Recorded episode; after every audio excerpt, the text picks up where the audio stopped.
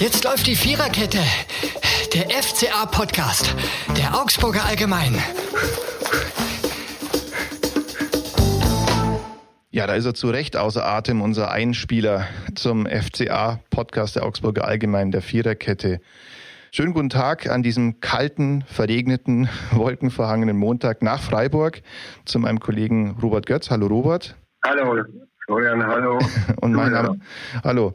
Und mein Name ist Florian Eiserle. Wir bestreiten heute die Viererkette. Es sind heute eine taktisch extrem variable Zweierkette und haben zu sprechen über ein Spiel, bei dem der FC Augsburg, nämlich ein Spiel beim SC Freiburg, sich als perfekter Gast präsentiert hat. Also man geht hin, man, man lässt sich dreimal ordentlich herklatschen, bietet sogar mehr an und sorgt dafür, dass es eine tolle Party gibt zum Ausstand des Dreisamstadions. Wie hast du es denn erlebt, Robert? Ja, also der war wirklich ein gern gesehener Partygast. Ich sitze jetzt hier am Hotelzimmer in Freiburg am Bahnhof. Über Freiburg scheint die Sonne, ja, regnet nicht. Und es war gestern für die Freiburger wirklich äh, gelungener Abschied mit vielen Tränen. Das natürlich, aber auch mit einer Riesenparty. Und da hat der FCA seinen Beitrag dazu geleistet. Ja. Mhm. Das muss man wirklich sagen. Also sie waren kein Partycrasher. nee, das, das, war ja der große Vorsatz, ja. Aber man hat nach fünf Minuten schon gemerkt, das könnte zumindest schwierig werden, als nämlich das erste Tor gefallen ist. Und es gab eine ganze Reihe an Situationen, wo man gedacht hat, ach du liebe Zeit. Also das hat verheerend an Auftritte in der Vergangenheit, unter anderem an das 1 zu 5 in Freiburg vor ja, zwei Jahren erinnert.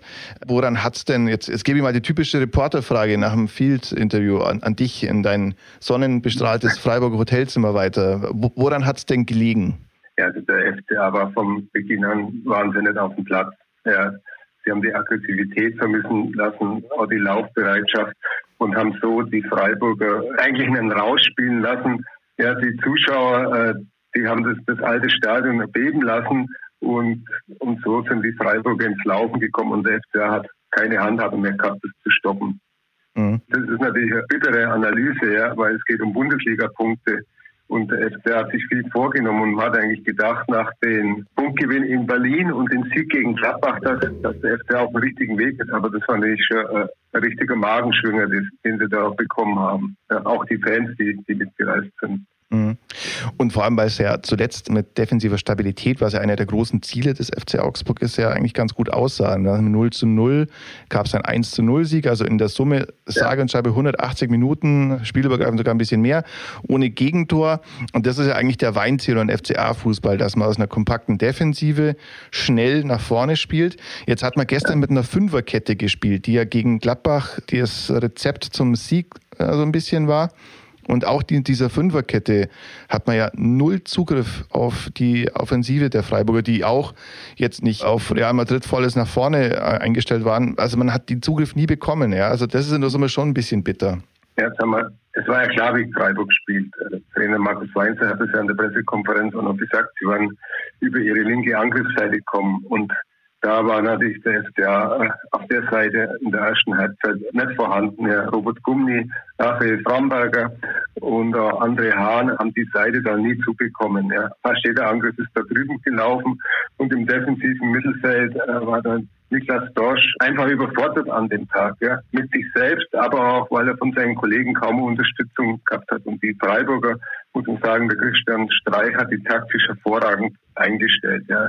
Der Höfler hat sich fallen lassen in den Raum, auf den Zehnerraum. Beim FC haben wir nicht gewusst, wie man damit umgehen soll. Und dann haben sie es natürlich auch wirklich perfekt gespielt. Mhm. Ja, fangen wir mal mit den positiven Dingen an. Was würdest du denn sagen war positiv? Weil dann sind wir nämlich gleich auch bei unserer Kategorie, wo man eigentlich dachte, man hat da immer mehr Auswahl, der, der Mann des Spiels. Es waren wenig positive Aspekte vielleicht.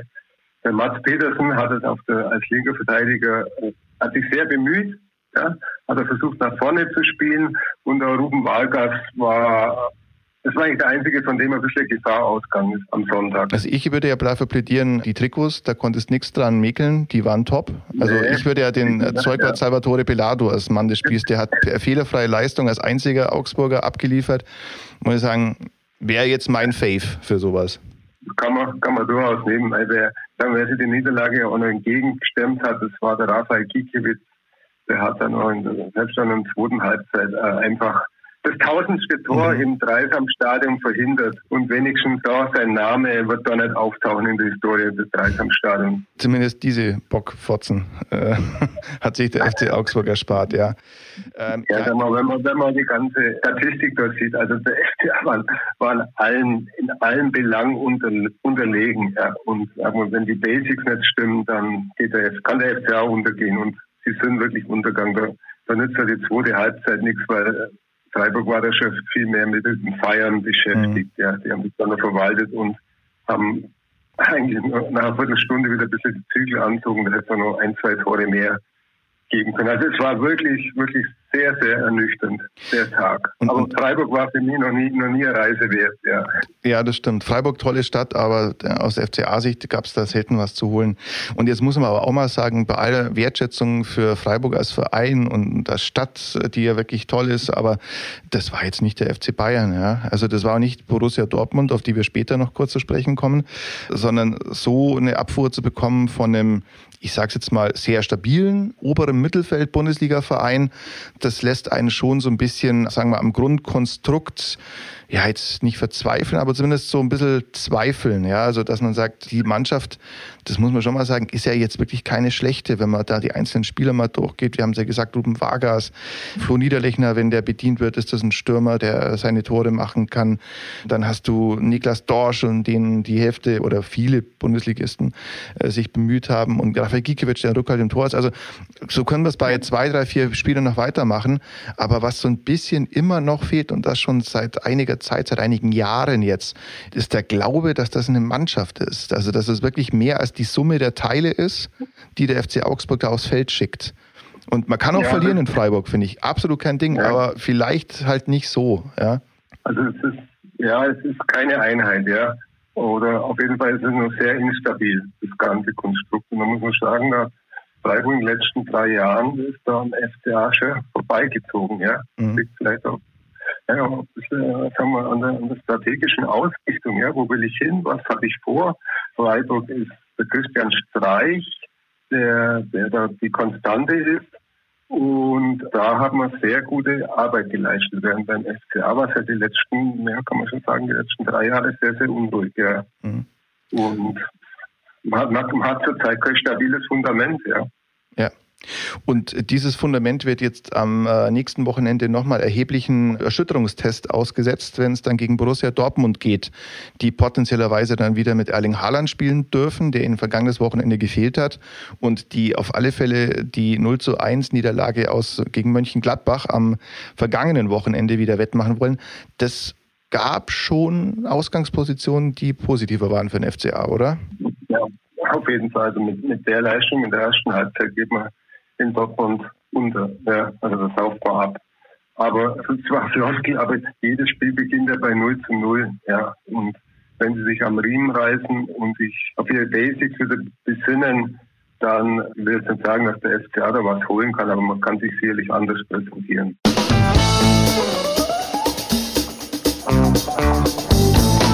Wir kommen zur zweiten und letzten Kategorie in unserem Podcast, nämlich wenn dieses Spiel ein Song wäre.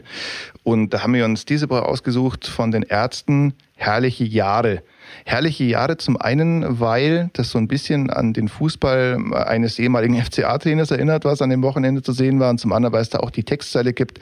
Das Leben ist eine Party und du hast keine Eintrittskarte dafür und bist dafür der Getränkelieferant. Also das verteilt sich auf zwei Textzeilen, aber passt ganz gut zu diesem Spiel. Die Playlist ist genau wie der Podcast bei Spotify zu hören und wird fortlaufend ergänzt. Jeden Spieltag gibt es einen neuen Song dazu. Könnt ihr euch gerne anhören. Den Podcast gibt es natürlich überall, wo es Podcasts gibt. So, jetzt sind wir vom rein sportlichen mal durch. Und es gab am Wochenende viele äh, interessante Informationen aus Berlin, unter anderem die Bundestagswahl. Zum anderen hat sich aber auch Dirk Zingler, der Präsident von Union Berlin, zu Wort gemeldet. Und wie sich für einen Underdog-Präsidenten von einem Underdog-Verein gehört, im Underdog-Medium Bild TV, hat äh, Dirk Zingler mal den FC Augsburg ins Visier genommen und gesagt, FCA ist das kleine RB Leipzig, was bei einigen äh, in Augsburg oder in Buchloe oder in Bad Oldesloe den Blutdruck rasant nach oben gesteigert haben dürfte.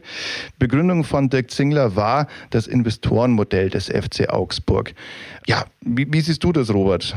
also der Vergleich, den, den kann man eigentlich nicht bringen, weil es ist schon ein großer Unterschied zwischen dem FC Augsburg und RB Leipzig. Also da, da liegen Welten dazwischen, ja. Der, der FCA ist ein Verein mit Tradition, der wurde nicht gegründet, um Brausegetränk zu vermarkten. Ja. Also ich glaube, da ist der Herr Zingler schon sehr weit über das Ziel hinausgeschossen. Und der Union Berlin ist also nicht nur der Nischenverein für Romantiker. Ja. Also die, die müssen sich genauso in der Bundesliga behaupten und tun das auch mit kommerziellen Dingen. Ja. Ich weiß nicht, was, was ihn da geritten hat. Wobei man sagen muss, oder ich sage, dass der Zingler insofern teilweise zumindest, sagen wir, einen, einen richtigen Punkt angreift oder einen, einen kritisierungswürdigen Punkt angreift, dass das Modell beim FC Augsburg schon, sagen wir mal, ein besonderes dahingehend ist, dass es eine Doppelfunktion von Präsident und Vorstandsvorsitzender und Investorenchef Klaus Hofmann ist. Nämlich Klaus Hofmann ist nicht nur Präsident und Vorstandsvorsitzender des FC Augsburg, sagt also, das würde niemand bestreiten, im Verein, wo es lang geht, sondern Klaus Hofmann ist auch äh, Chef der Klaus Hofmann Investoren GmbH, auch wenn er da prozentual jetzt nicht die meisten Stimmen hat, aber im Grunde sagt der Investor über Klaus Hofmann, die Investoren GmbH über Klaus Hofmann, wo es lang geht. So. Und da verhandelt dann Klaus Hofmann teilweise mit sich selbst, ja, also als Investor, Chef und als Vorstandsvorsitzender. Das kann man tatsächlich kritisch sehen und ich glaube, das war glaube ich, der Grundansatz von Dirk Zingler, das Ganze mal so aufzufassen. Andererseits muss man natürlich sagen, beiden Dinge, RB Leipzig und FC Augsburg, sind ja, wie du sagst, Robby, gar nicht zu vergleichen. Also wenn man allein schon vergangenes Jahr hat RB Leipzig 100 Millionen Euro erlassen bekommen von dem Red Bull-Konzern, die das, sagen wir, den Kaufpreis damals neu bewertet haben. Also im Grunde so ein Taschenspielertrick, um die Kapitalgeschichte von RB ein bisschen aufzubringen. Also so Sugar Daddy-mäßig, der seinem Verein mal 100 Millionen Euro sponsert. Das hat jetzt der neue Investor David Blitzer unseres Wissens nicht gemacht, ja, sondern der hat die Anteile von zwei Investoren, die bislang in diesem Investorenpool waren, aufgekauft. Und da stimme ich dazu, da sind wir bei fundamental anderen Ausgangspositionen. Ja, und sagen wir, der Konstrukt FCA wurde ja nicht durch Klaus Hoffmann erfunden. Ja, den hat der Walter Seinsch damals äh, 2000 so installiert und hat den FCA so vor, vor der Pleite gerettet. Ja, es ist eine Ämterhäufung, das kann man durchaus kritisch sehen aber die Mitglieder haben doch ein Mitspracherecht. Ja, über die 50 plus 1 Regel finde ich, ist, ist nicht ausgehöhlt, sie ist da. Der FCA wird geführt von einem starken Mann, kann man kritisch sehen, äh, muss man aber natürlich schon auch einordnen. Ja. Und, und da ist der Zingler, glaube ich, weit über das Ziel hinausgeschossen. Und zugleich, und das sollte man, glaube ich, auch noch erwähnen, es gibt ja die Möglichkeit der FCA-Mitglieder, sich zu melden, wenn es wirklich etwas gibt, was ihnen überhaupt nicht passt, was wir vor ein paar Jahren gesehen haben bei den Deals mit Viagogo. Natürlich muss man sagen, klar, der, auch der FC Augsburg hat eine ausgegliederte GmbH, und da kann der Verein da reinwirken sozusagen, genau wie die Mitglieder reinwirken können. Aber die Variante, dass es in Leipzig wie beim FC Augsburg eine außerordentliche Mitgliederversammlung gibt, wegen Viagogo, die ist einigermaßen unwahrscheinlich, weil es ohnehin nur ein paar handverlesen, ich glaube, wie viele sind es gerade, 12, 13 Mitglieder gibt? Bei RB Leipzig. Bei RB Leipzig, ja. Ähm, 12, 13 Mitglieder gibt, die handverlesen sind und meistens in Fuschel am See bei einem Brausehersteller arbeiten. Also die nehmen schon mal gar keinen und haben auch gar kein Interesse an einer Vereinsstruktur. Das muss man natürlich auch so sagen. Ja. ja Union Berlin, da singt er in Nina Hagen das, Lied, äh, wer lässt sich nicht im Westen kaufen? Und dann wird geantwortet, Eisern Union, Eisern Union. Aber Union Berlin hat sich auch am Kapitalmarkt bedient, ja. Und, und ein Geldgeber war, kam, kam aus Luxemburg, also Quadrex. Und vielleicht sollte man mal vor der eigenen Haustür auch mal schauen, bevor man polarisierenden Sachen in die Welt setzt. Ja. Also Kritik, ja, aber sie muss sachlich sein, sie muss auch fundiert sein und man sollte nicht einfach Klischees bedienen, ja, und einfach was hinausposaunen. Mhm.